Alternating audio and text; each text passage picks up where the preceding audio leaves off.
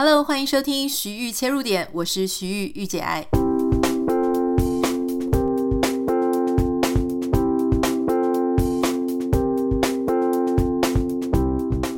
Hello，欢迎你收听今天的节目。首先要先问一下大家一个问题：你会把自己称呼为是精品吗？现在你现在想到精品，你可能脑中会有说：“诶，你要先讲精品的定义是什么啊？”有些人呢，可能觉得说：“哦，名牌就是精品。”有些人说：“不对啊，精品应该是在讲品质很好的东西。”有一些人可能会觉得说：“嗯，讲精品应该是它有具备独特的呃一些精神，或是它的传递一种价值观。”老实说，我觉得大家讲的也都对哈。其实你心里最在意的。一个重点，或是你最在意的价值是什么？你认为的精品，那就是什么？换句话说，如果你觉得，哎，对啊，我是精品，因为我是属于品质很好的人类，那么呢，哎，你当然就是一个精品了。哈，好，我们今天为什么要讲精品呢？是因为我想要从一个台湾的奖项哦，台湾精品奖来谈一件事情，就是说。我们今天不是在讲那些所谓的名牌，哈，我们今天特别要讲的事情是关于产业发展，它要怎么样做出一个精品般的品质的产品。我认为啊，现在最重要的事情，大家我们在学行销课或者在学这些呃数位的课程的时候，老师都会跟你讲，就是说所有的产品啊，你说产品是拿来做什么的呢？产品是拿来买的啊，是拿来用的啊。都对也都不对哈，所有的产品和所有的服务也是哦。基本上，他们最重要的功能就是要拿来解决人类生活当中出现的难题，或是出现的一些不方便的地方。换句话说呢，所有的产品要有市场，都必须要对应一个需求。好。那这个需求要怎么样产生呢？需求就是当然来自一些生活当中的一些 gap，一些破口，就是说，诶，你觉得应该要有，可是结果市面上居然没有，或是你觉得可以怎么样再更好啊？为什么怎么都没有人做出这样子的产品呢？换句话说，发现问题，然后提出创新的技术跟发想。并且去实践它这件事情，它就是让我们的这个产业发展啊，或是工业发展能够越来越进步的地方。所以从刚刚开始讲啊，到现在，其实你有没有发现，一个好的产品，它必须要怎么样呢？必须要有创新的能力。好，美国知名的作家 Matt Ridley 呢，他曾经写过一本书啊，就是。创新到底是怎么样运作的？这个是我自己的翻译了，我不太确定它有没有中文的版本哈。How innovation works。他说呢，创新是现代一种非常重要的力量。那因为大家有更多的自由和技术能力，所以能够更加轻易的沟通，透过集体的智慧跟协力合作，让更多卓越精进的产品被创造出来。所以他说啊，换句话说，创新其实是在生活的各个层面当中呢，让你的生活能够提升成更好的版本。我觉得它的定义也挺好的，就说你现在想一想啊，就是说我们现在真的何其幸运，我们现在住在当代的社会里面，我们有太多太多以前没有办法解决的问题，现在都靠科技可以解决了。比方说啊，你想要吃东西，可是很懒得出门，这个时候就有外送的服务，他会帮你媒合嘛，哈。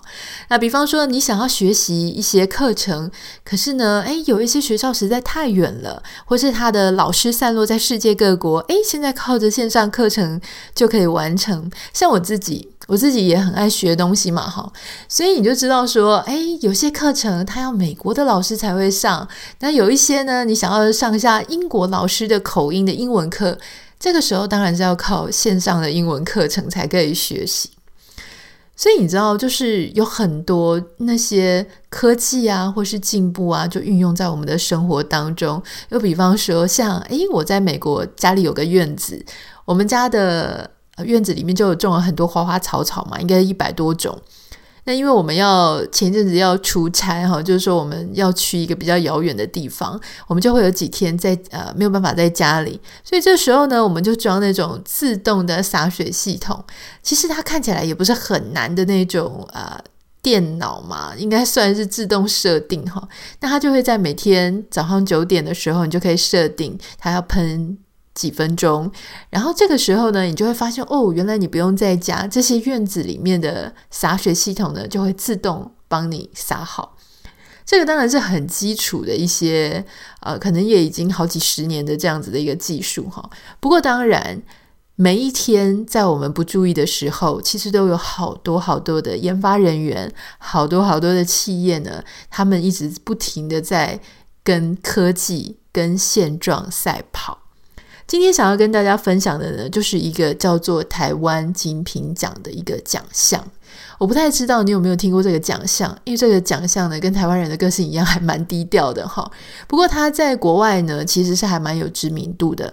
很多这种国内外的厂商都知道说，诶，台湾精品奖的得主呢，基本上都是非常厉害，台湾的。呃，怎么讲？台湾的首屈一指之选哈。比方说呢，他们其实会根据四种不同的项目来做评分，包含研发啦、设计、品质，还有行销四个专业的项目哈。研发当然很重要，要有研发的团队呢，才会像我们刚刚讲的解决问题的能力。他们必须要找到能够解决问题的利基点，然后真正的去发展出一套可以做出来的产品。那设计哈，包含就是也许使用者的设计啦、工业的外形设计啦，各种设计哦，由里到外的设计，诶，这个也很重要。品质呢？当然，你买一个东西，外面很好看，哦，然后它的构想概念也都很好，结果呢，用没几下就坏掉了，那当然是不行的，哈。所以，台湾精品奖有一个是品质的部分，要确定说这个产品呢，它是很有保证的，品质保证的。那当然，你有一个很好的产品，没有行销，没有办法让大家知道，诶，那也没有用。所以呢，基本上，我觉得这个实在太感人了，哈。你知道，我们作为行销背景专业。我们就会一直觉得说啊，你知道，你常常帮一个产品 promote 的流血流汗，结果呢，诶，最后大家都是光荣全部都归给产品。你想说，那行销人呢？我们在背后出力啊，哈。所以呢，其实不要担心，这个台湾精品奖它也有一个行销的专业项目，哈。所以，因为品质好，东西好，你还要让大家知道，每一年呢，它基本上都有。呃，根据这个四大专业项目，然后由一百四十位的国内外评审去选出最具有创新价值的产品。那你就想说啊，这个可能就算是呃台湾的呃，就有点像是台湾精品或者台湾产品、台湾产业界的一个奥斯卡奖。这样想可能比较简单。所以它基本上呢，诶，除了很有规模、很有制度、很有公信力，而且它还是在国内外都有蛮高的知名度的。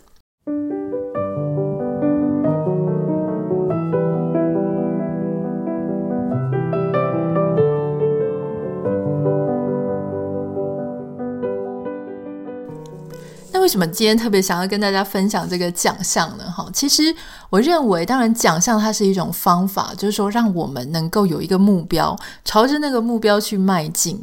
很多人就想说，哎，我其实你不用跟我要求，或者我不用参加比赛，也许我就已经会自己很努力了。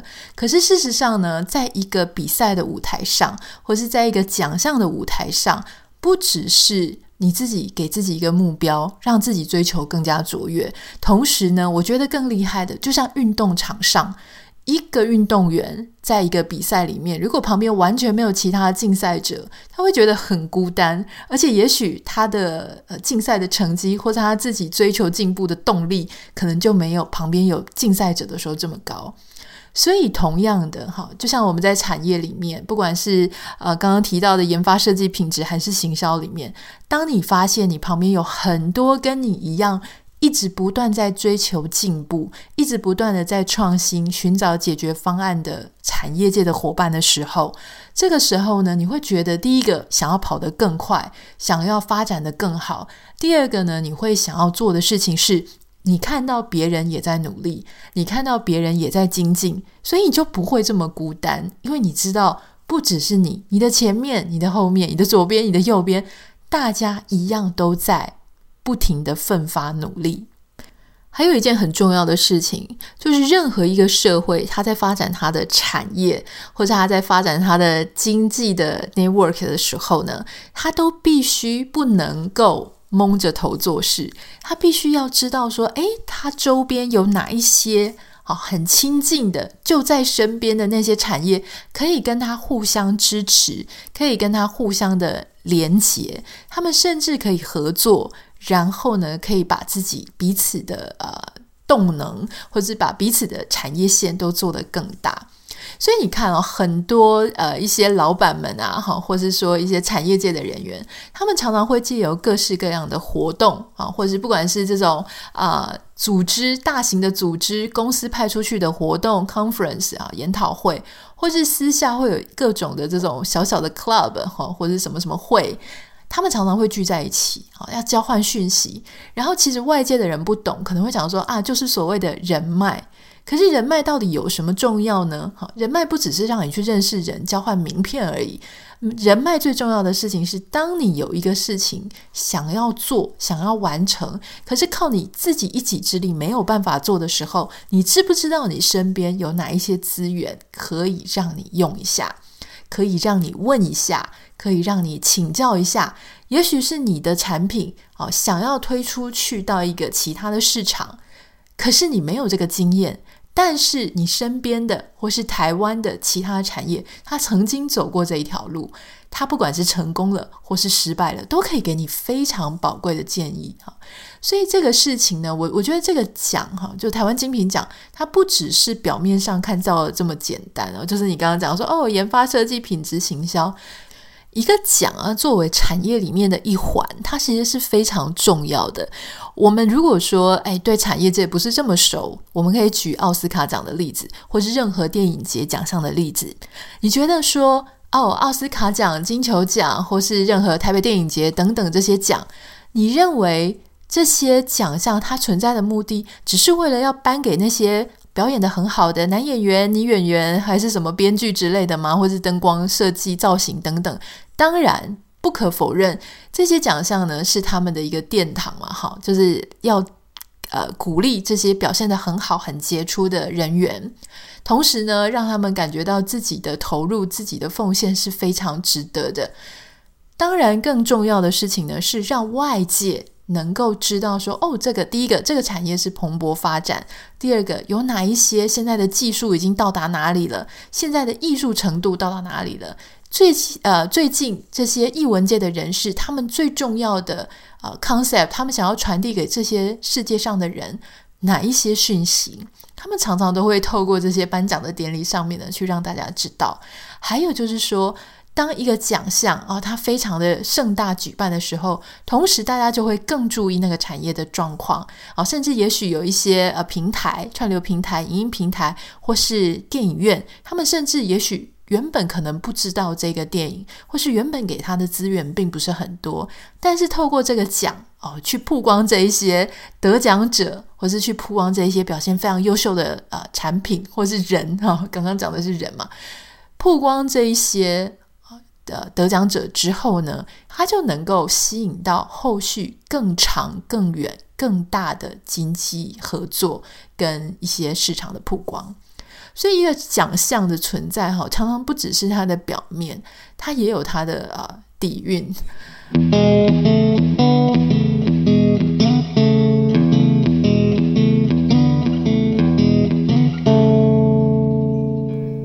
好，我们刚刚讲了那么多，其实我们大概就知道说，其实创新基本上就是为我们的生活寻求解决方案。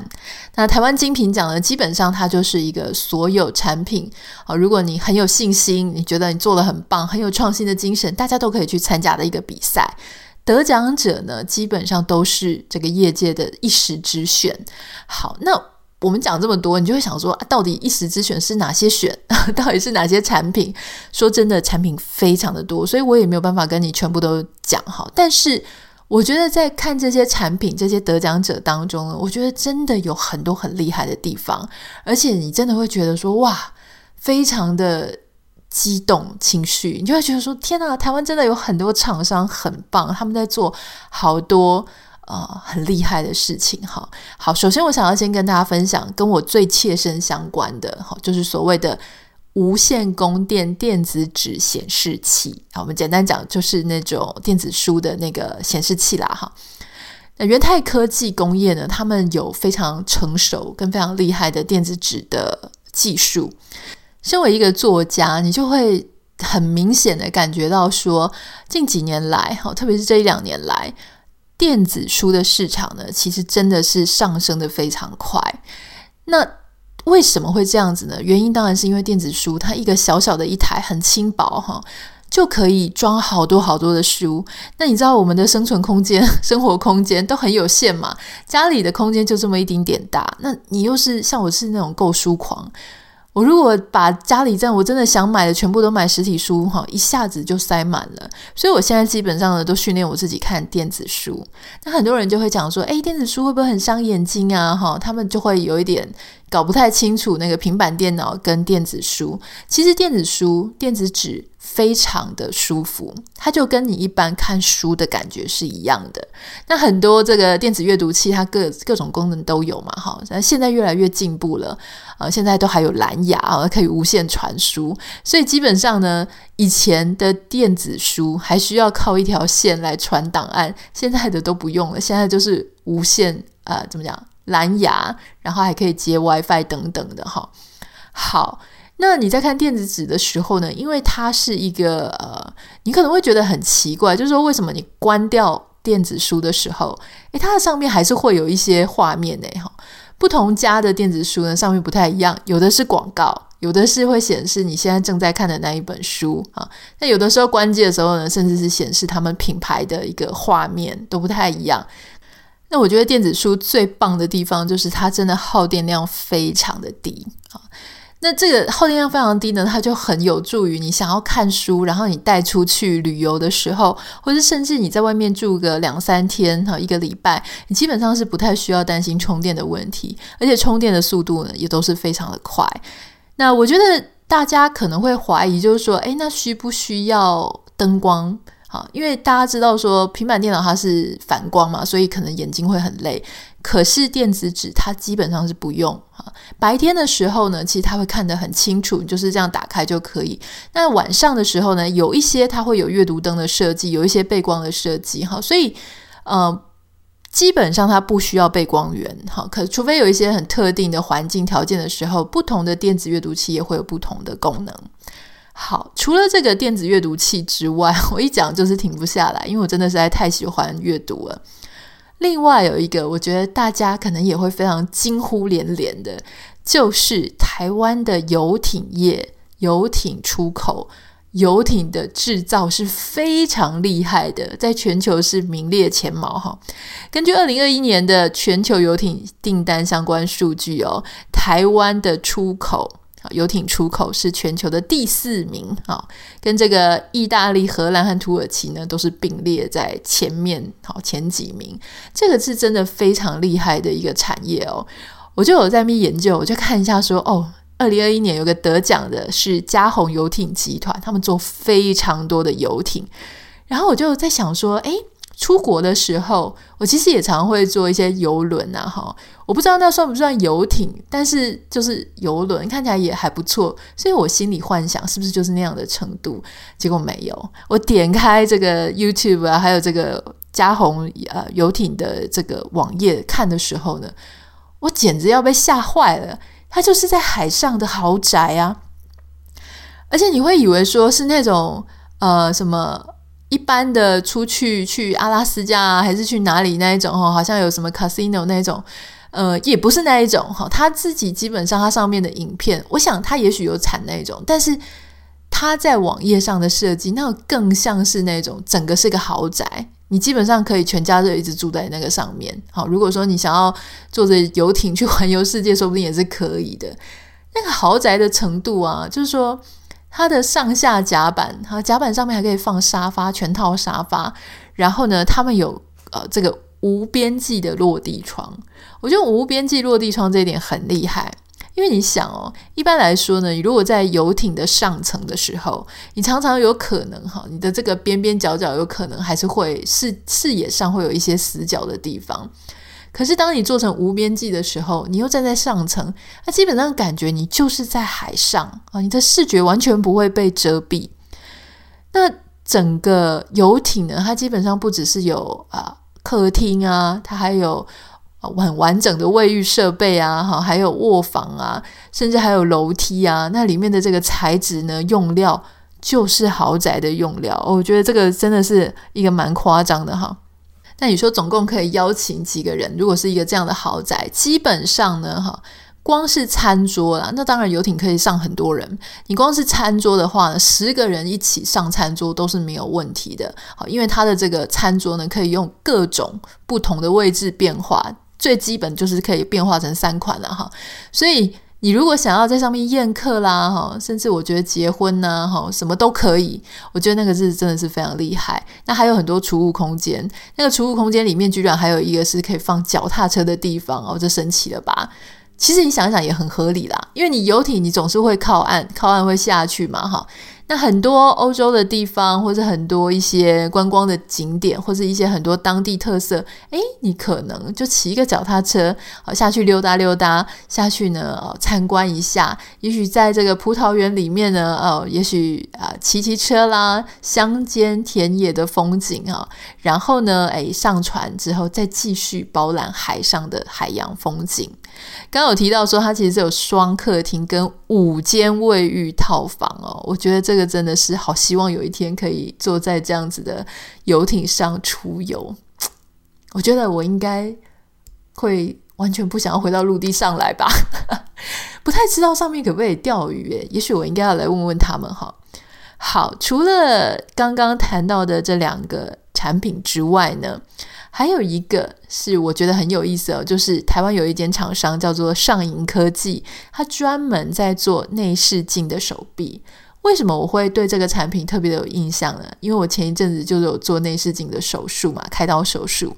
我那个时候在做手术之前呢，真的没有办法想象，就是它到底会怎么进行。哈，他就跟你讲说，医生就跟你讲说，哦，就是开三个洞啊。好，听说有一些一个洞就可以，但是我遇到一张跟我说开三个洞。然后他跟我说伤口非常的小，不用担心哈。然后呃，稍加复原就可以立刻下床走动。我就想说，可是常常听说开刀就是啊、要卧病在床很久啊什么的。没有想到开完刀之后，我发现诶，这真的伤口非常非常小，小到呢，医生跟我说你要不要贴美容胶带？我跟他说不用了，这个真的很小，不用贴。我觉得我也太帅气了。好，那这个上银科技呢，它专门是在做内视镜的手臂。不太知道你有没有也经历过这个内视镜手臂的手术哈？你会有很多的好奇，想说医生在远端他到底怎么样做呢？这个内视镜的手臂哈，它就必须要有一些你可能想象不到的一些技术在里面哈。例如说，医生他因为要这个用内视镜手术嘛，那他就会投影有影像，那这个。影像呢，它如果一直摇来摇去、晃来晃去的话，医生光看头都晕了。你想哦，如果说你现在看一个电视荧幕，然后结果他那个摄影师他是用手持的，晃来晃去、晃来晃去的话，你根本不用讲要开刀了，你基本上看到你头都昏了。所以这个上影科技它的内视镜的手臂哈，就是非常重要的一件事情，就是要能够避免模糊、避免晃动。才不会让医生感觉到很晕眩，或是头痛，啊，或者说变得注意力很没有办法集中。那还有就是说，它有一些稳定的内视镜影像，这当然是很重要嘛。还有一个很特别的是，我觉得很有道理哈。他说：“那你怎么知道说这个病患的侵入的这个孔，就是他开刀的那个洞，要是你的这个手臂有一点斜斜的，或是越开越斜，越开越斜？”那你那个洞不是就是会越挖越大吗？好，那当然不能这个样子。所以其实这个内视镜的手臂手术有一个很重要的技术，就是要有一个虚拟的中心点。所以他们就会啊，就所谓他们就是医生啦，啊，医疗人员他们会针对啊，在那个中心点里面呢，他会去有一个对应的位置，所以他就可以保持他的内视镜在一个呃完美的。正确的角度，而不会把你那个洞越挖越大哈。我在看到他这个的时候，我就想说，对耶，哦，好险他们有想到这一点啊，不然大家全部那个手一酸啊，或者说这个内视镜手臂，嘿，慢慢的就一直往下，一直往下，那个洞就越来越大，就糟糕了哈。当然，人家是很聪明、很厉害的。但也因为这个内视镜手臂呃产品，它的信赖度非常高，所以医生呢也才会更加的愿意啊，就是很放心的去开这个内视镜手术。所以就像我刚刚讲的哈，你任何一个产品的研发创新，然后你的品质的稳定，还有你当然要行销给你的。客户客户群，比方说像医生啊，或是病人，他们要知道这些事情，他们要对你产生信赖感，你才有办法让这个产业、让这个产品普及，让这个科技能够加惠整个社会，加惠到所有的人身上。